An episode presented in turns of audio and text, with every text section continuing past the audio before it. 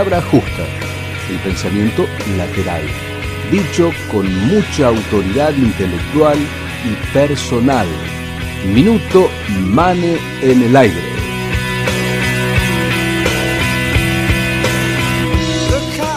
Bueno, Mane querido, todo tuyo.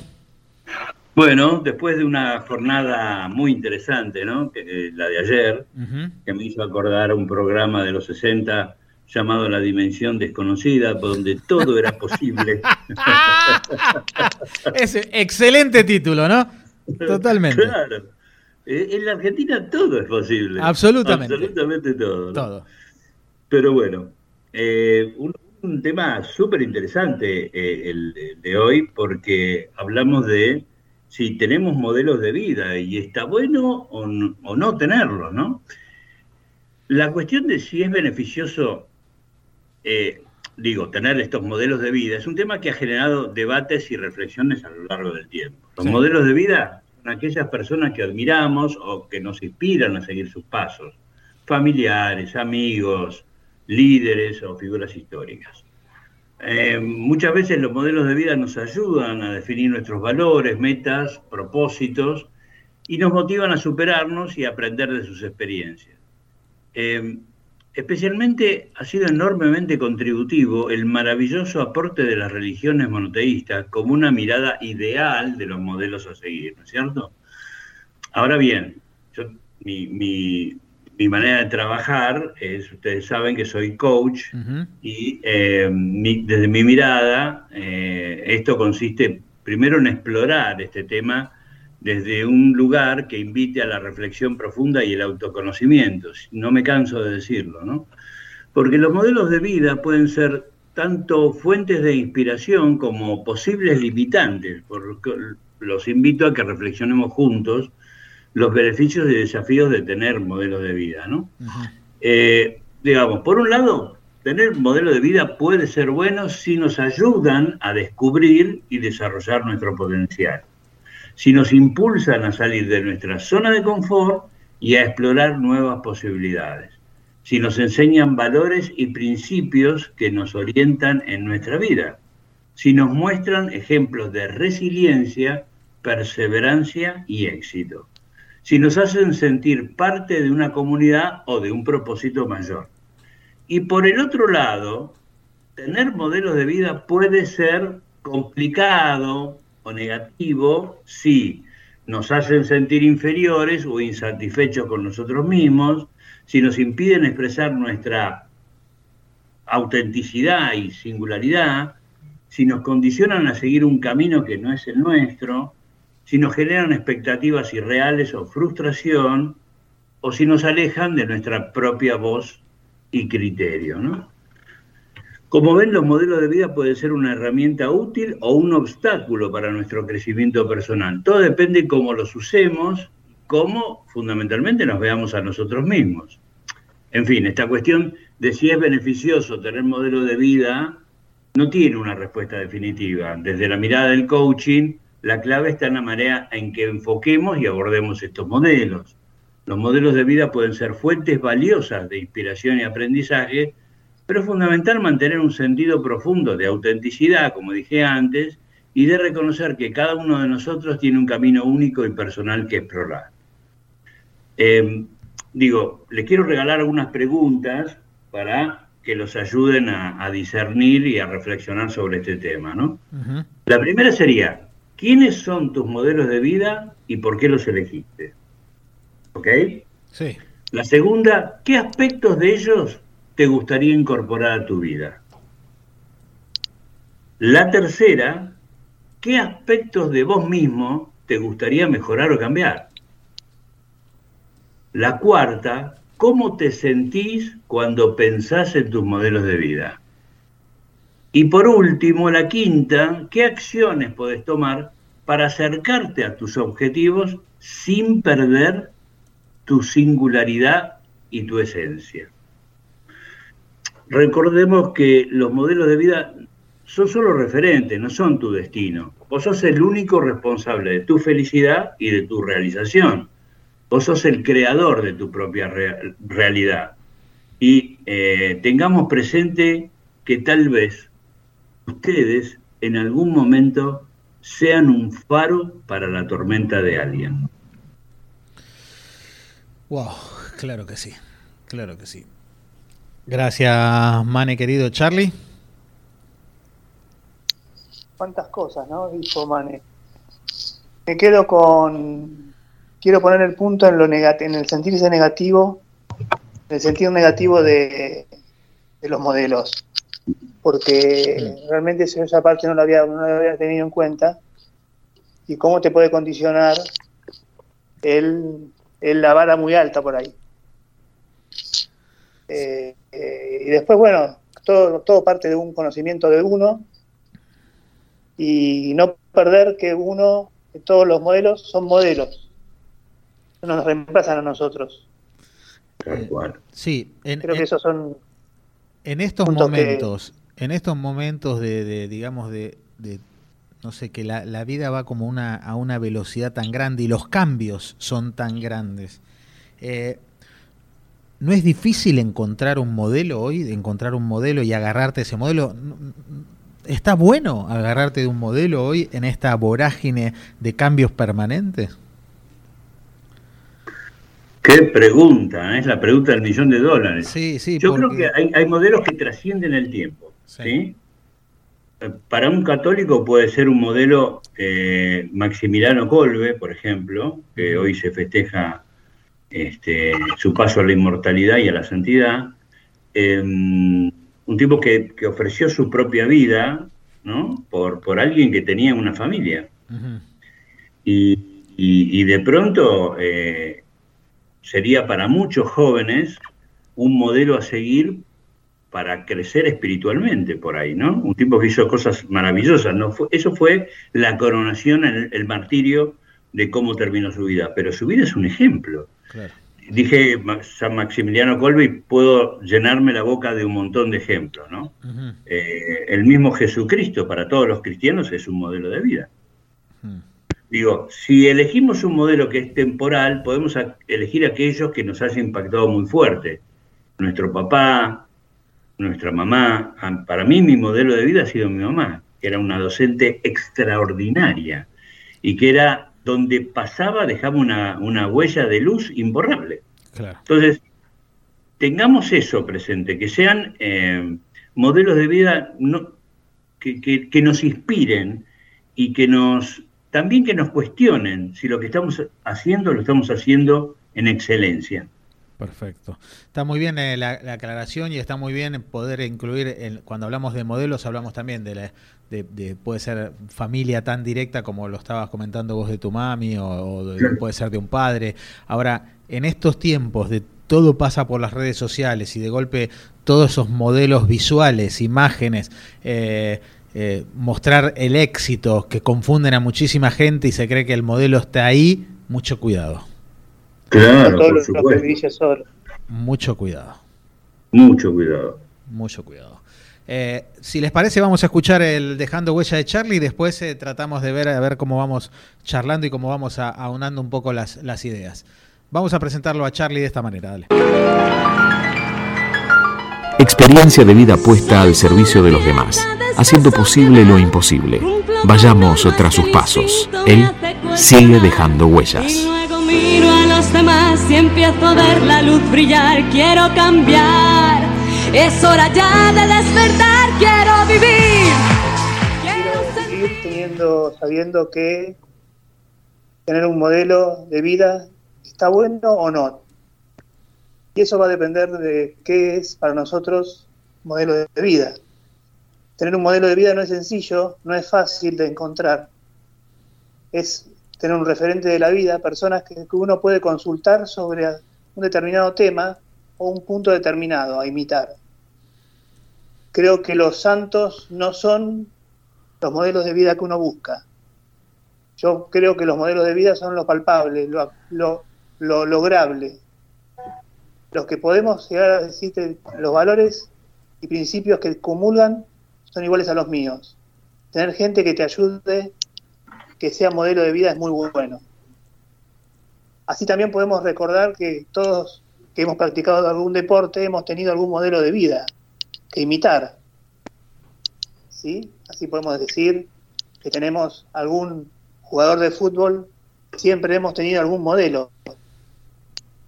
También creo que es lindo saber que tenés amigos que son modelos de vida. Son aquellos que te dicen lo que no por ahí no, no querés escuchar, pero que te sirve como modelo. Son aquellos que, espejos que uno suele verse y que quiere que quiere imitar por el sacrificio, por el esfuerzo, por el conocimiento, por la habilidad, por la actitud. Son gente que uno quiere copiar, copiar su protagonismo. Cada uno sabe lo que es valioso y en qué es valioso. Pero también rodearse de gente modelo implica saber y conocer a la gente que ilumina el camino. Mi camino, tu camino, nuestro camino. Esto es muy sabio. Tener gente que tenga un compromiso con la verdad, con el respeto, y que piensa como uno o, piensa distinto, también es modelo. Saber rodearse de gente es un, es un modelo de vida que nos ayuda a seguir.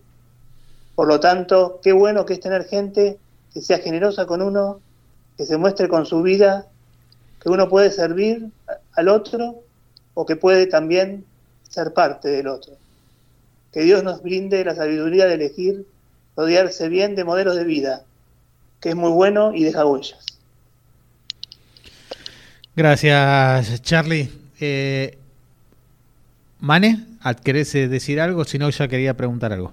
No, no, pregunta, pregunta. Eh, es uno cuando hace determinadas cosas, las hace pensando que puede ser modelo de alguien. depende, del tipo de cosas que hagas, ¿no? Para mí no. Yo no pienso en que puedo ser modelo para alguien. Pero sí sé que mi padre, cuando me educó a mí, seguramente fue modelo para mí. Por ahí sin pensarlo. Y uno espera ser modelo para sus hijos.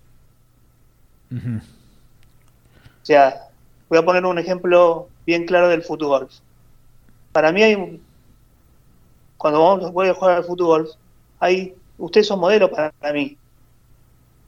Cuando juegan, cuando progresan, cuando mejoran. Uno, uno espera algún día poder jugar como juegan ustedes. Y así podemos seguir pensando aquella persona que eh, para mí cinco panes y dos peces, para mí es un modelo.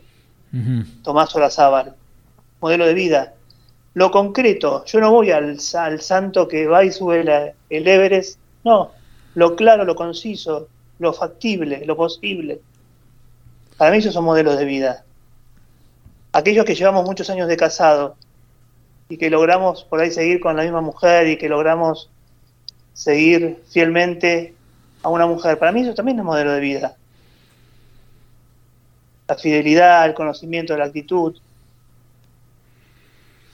el, creo que, eso para mí es muy importante. No voy al santo.